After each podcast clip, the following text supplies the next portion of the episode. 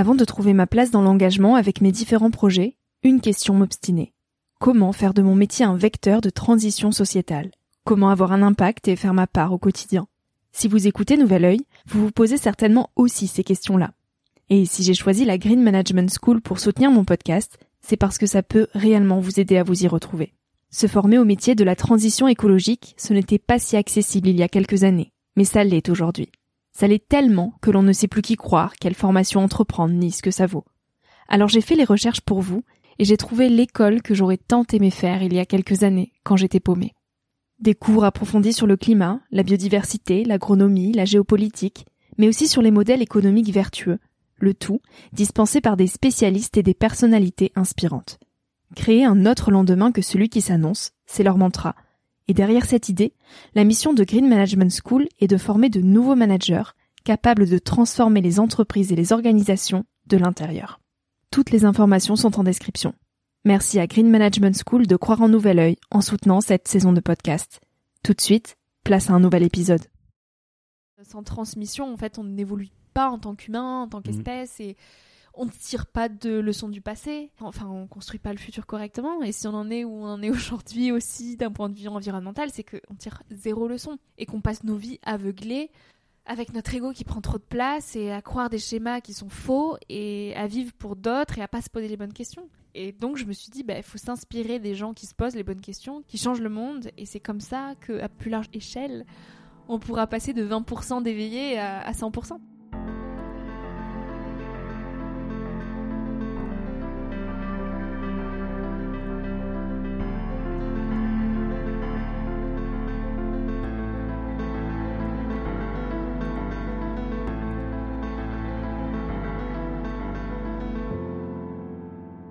Nouvel œil Nouvel œil. Pourquoi t'as lancé ça? Pourquoi? Pour répondre à des pourquoi. Ouais. C'était encore ce goût du questionnement et ce besoin de trouver des réponses à mes questions quand j'avais autour de 20 ans et que Mhm. j'étais paumée et que j'étais là, mais qu'est-ce qu'on fait d'une vie? Qu'est-ce Ouais. qu'on retient d'une vie? Qu'est-ce qu'une vie? Qu'est-ce que réussir sa vie? Là où on nous a toujours dit que c'était avoir les armoires remplies et je sais que c'est pas ça, mais du coup, qu'est-ce que c'est? Mhm. Qu'est-ce que l'amour? Punaise, ce truc qui tombe dessus aussi était là, mais ouah, sort de ma tête un petit peu. J'aimerais, je sais pas, arriver à gérer ça. Est-ce que ça, est-ce qu'on apprend à gérer ça? Comment les gens font pour Ouais. euh, pour euh, pour être amoureux et pour euh, vivre avec l'amour? Qu'est-ce que la confiance en soi? Enfin voilà, toutes ces questions qui font nos vies en fait. Mhm. Et face à ces questions-là, ben gros vide et zéro réponse. Donc je me suis dit, je vais aller les poser à des personnes qui m'inspirent, qui ont un certain recul sur la vie et qui surtout, aujourd'hui, sont épanouies dans ce Mm. qu'ils font, Mhm. qui inspirent le monde, qui ont cru en leurs rêves et qui se sont justement autorisés à croire en eux sortis des études et qui se sont pas dit euh, je prends ce chemin parce que c'est la sécurité Ouais. parce qu'on m'a dit qu'il fallait prendre ce chemin. Ok. Mais j'ai envie de prendre ce chemin B qui est beaucoup plus sinueux, qui m'appelle. Je sais pas du tout où j'avance, c'est le brouillard complet, mais j'y vais. Hmm. Et j'ai envie, j'ai eu envie de me confronter à ces gens qui disaient j'y vais.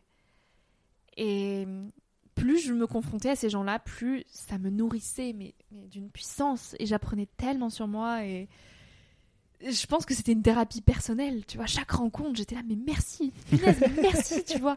Et puis au-delà de ça, c'est un incroyable moyen de se cultiver, d'apprendre sur plein de sujets différents, parce que je me contente pas à euh, juste l'écologie, même Mm. si je parle beaucoup d'écologie. Je vais autant, euh, voilà, la semaine dernière, j'étais avec François Bunel, qui est journaliste culturel. Hmm. Euh, je rencontre des personnes mais juste incroyables qui, qui, qui sont mais pff, des lumières, tu vois. Hmm. Et ça peut autant être euh, un garçon que je rencontre dans un train qui m'inspire par sa façon de vivre et d'être présent au monde et Mm. d'exister le monde. Mm.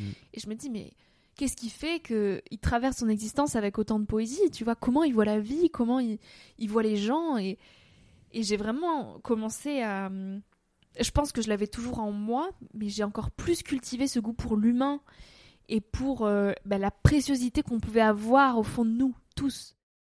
Et j'ai commencé à être curieuse de tout, mais surtout de tout le monde. Et à aller chercher le, le beau en chacun.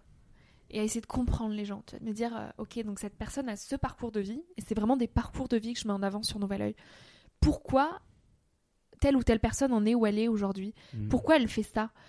Pourquoi euh, quelqu'un décide du jour au lendemain euh, d'écrire des livres? Pourquoi quelqu'un décide du jour, du jour au lendemain de, de faire de la peinture, euh, de faire du surf, de faire des films, de faire des podcasts, de, tu vois, qu'est-ce qui fait dans son passé que euh, aujourd'hui il en est amené à faire ça? Et moi, c'est ça qui m'intéresse en fait.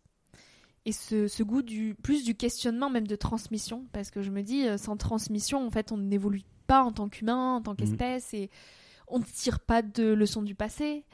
Et donc on apprend, enfin on construit pas le futur correctement. Et si on en est où on en est aujourd'hui aussi d'un point de vue environnemental, c'est qu'on tire zéro leçon mmh. et qu'on passe nos vies aveuglées avec notre ego qui prend trop de place et à croire des schémas qui, sont faux et à vivre pour d'autres et à pas se poser les bonnes questions. Mm.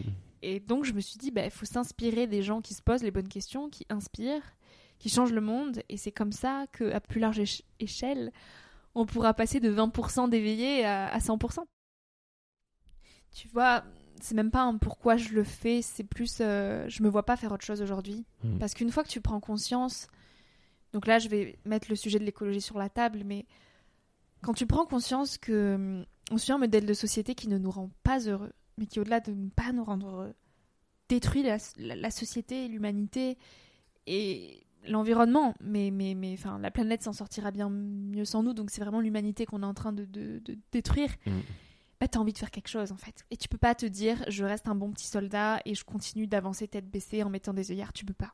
Et t'as envie d'alerter tout le monde, de dire mais réveillez-vous, réveillez-vous et n'attendez pas d'avoir 40 ans, de faire un burn-out pour vous rendre compte que c'est pas les armoires remplies et euh, les étiquettes qui vont vous rendre heureux.